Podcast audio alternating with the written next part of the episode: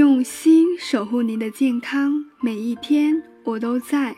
您好，我是您的健康小管家景红，欢迎收听减肥说。如果你喜欢减肥说分享的每一次内容，记得收藏关注我的栏目哦。减肥说在此祝您新年快乐，身体健康。之前说过想做几期内容，主要是介绍一些各种减肥产品。今天先挑两个讲一讲吧。有一定减肥经验的朋友，相信对左旋肉碱这个名字是不会陌生的。这个宣称不用节食，也没有任何副作用，吃了就会瘦的减肥产品，可谓是风靡减肥圈。那么它真的有说的这么好吗？我们先来了解一下左旋肉碱究竟是什么东西。左旋肉碱又称 L 肉碱或音译卡尼丁。是一种促使脂肪转化为能量的类氨基酸。红色肉类是左旋肉碱的主要来源。在功能方面，通常左旋肉碱的主要作用是作为脂肪的搬运工，将脂肪酸送进细胞的线粒体内燃烧，以产生能量。说到这，或许你会问了：左旋肉碱既然有搬运脂肪酸的作用，那这种作用和减肥不是一回事吗？首先，左旋肉碱并不是减肥药。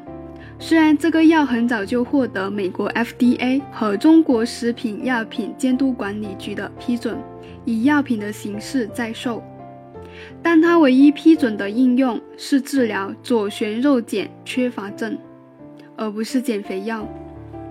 另外，到目前为止，并没有确切和充足的科学依据来证实左旋肉碱减肥有效性。且市面在售的宣称有减肥效果的左旋肉碱，全部都是保健品的身份。当然，科学家也曾看好左旋肉碱作为减肥药的潜力。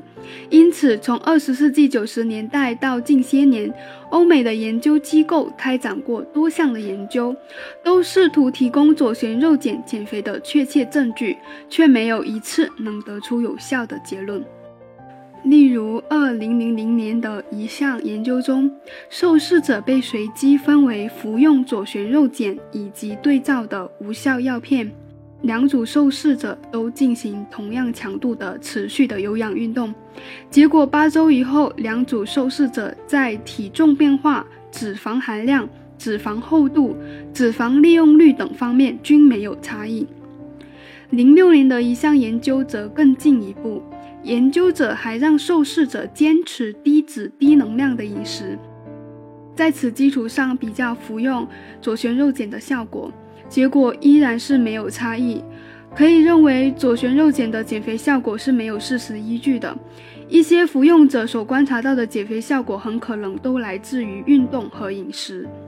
不仅如此，一三年发表在权威医学杂志《自然》系列上的一篇论文发现。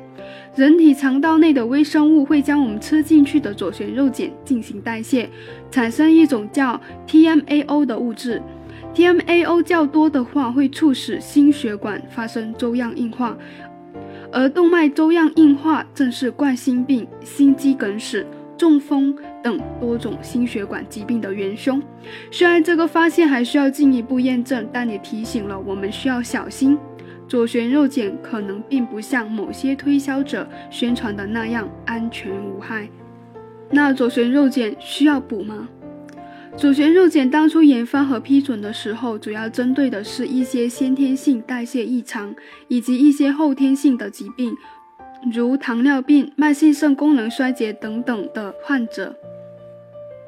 而对于单纯性肥胖的人，并不缺左旋肉碱，也不需要补充。前面说到了，左旋肉碱是脂肪的运输工具。打个比方，盖一层楼，我们需要砖，专用小推车来输送。但你最终能运多少砖，不是由车的数量决定，而是由楼本身决定的。同理，也不是说你左旋肉碱越多，消耗的脂肪就越多。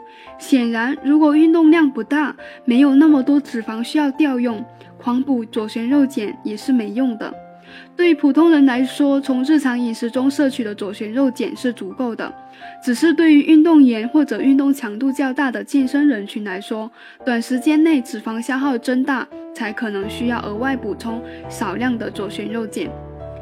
如果你无法合理判断自己的运动量与左旋肉碱之间的关系，就可能误补充太多的左旋肉碱。那么打个比方，你原来只需要十辆车来转运脂肪，现在一下子来了一百辆，那就会造成拥堵。堵在哪呢？在肾脏、肝脏。因为左旋肉碱主要也依赖肝肾代谢。另外，对于心脏功能不佳以及睡眠质量差的朋友来说，左旋肉碱还可能引起失眠、多汗、眩晕或者口渴等症状。我们来讲一讲左旋肉碱的副作用吧。首先，第一个副作用就是对于肠胃的影响比较大，许多人都会大量服用左旋肉碱，从而达到快速减肥的目的。这种极其功利的思想不仅不会使身体快速的减肥，还会给胃肠带来很大的影响，可能会导致腹泻，而且长时间的腹泻可能会导致身体严重脱水，导致身体虚弱，抵抗能力越来越下降。其次就是对我们睡眠的影响，因为左旋肉碱中含有大量的多酚类物质。这些物质在人体内大量积累，可能会导致人体出现休眠的问题。再次就是对我们皮肤的损伤，因为左旋肉碱使用可以使脂肪大量燃烧，在快速燃烧脂肪过程中会导致皮肤变皱，从而使皮肤显得松弛，不仅会影响外在美，而且还会导致身体的体质变差。同时，在整个过程中，同类物质的大量积累对于皮肤角质的新陈代谢也是极其危害的。第二个减肥产品就是酵素了。这被白领们热捧的酵素是否真的能减肥呢？酵素其实就是酶，在日语中把酶叫做酵素。台湾人从日本人那引入，也采用了这个词，中国大陆也就直接同样使用了。而酶是蛋白质。口服后，在胃酸消化液中的蛋白酶作用下会变性，甚至分解，也就没有生物活性了。中国农业大学食品学院营养与食品安全系副教授范志红也表示，酵素就是酶，酶就是蛋白质，蛋白质能排毒吗？说酵素能排毒，轻速便是没有意义的。不仅是酵素产品，还有不少自制酵素的方法给大家自己制作。而有营养科医生表示，想通过自制酵素来减肥却是有风险的，因为这种自制的酵素在浓度和摄入量两方面都比较难控制，反而容易出现能量摄入超标的情况。有些酵素制作过程中糖用的比水果还多，另外有一些方法是通过水果榨汁来发酵的，这种酵素则是丢掉了果蔬中有益的膳食纤维。酵素是一种酶，从功能上讲是具有活性的蛋白质，说到底是一种具有参与或催化体内生化反应的物质。酶的作用只是生化反应的协助者，并不参与反应的本身。如果大家还记得中学时期学的化学公式，应该记得催化剂是写在公式的等号上面或者下面。和加热、光照等实验条件放在一起，都不在化学公式两端的反应物和生成物里。因为催化剂功能只能影响催化反应的速率，无论加入多少催化剂都不会改变生化反应的方向和产物。所以，酵素作为有生物活性的催化剂，也一样不会改变我们身体的生化反应。酵素既不能够分解脂肪，也没有阻止脂肪合成的作用。从酵素，也就是本身的性质上讲，每一根牛肉一样都是蛋白质，而吃下蛋白质都需要经过消化分解成氨基酸，进入身体内的氨基酸池，然后这些氨基酸会被再次运送到身体的不同部位，重新组合成这个部位需要的氨基酸。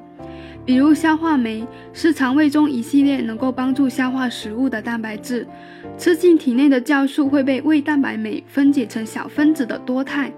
即使没有被分解，在胃酸这种强酸的作用下，也会变性失活。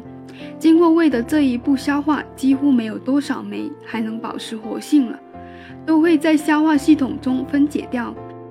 被分解成氨基酸之后被身体吸收，无法直接作用于脂肪。所以，即使酵素直接接触脂肪时，的确有分解脂肪的作用，但在身体里，酵素无论如何都不会直接接触到脂肪的。我们的身体出现发胖，主要是由于吃进去的能量物质大于每日身体用于维持体温和各种生理活动所需的能量，也就是摄入的热量大于消耗的热量。此时，人体会将这些多出来的能量储存，储存的形式即是通过体积变大的脂肪细胞。当我们变瘦时，主要是身体日常活动所需的能量大于从食物中获得的能量。于是，身体会动员脂肪细胞，甚至消耗肌肉来供能量所需。这是体重管理的最重要的原则。因此，想要减肥的朋友们一定不要盲目相信商家的广告语。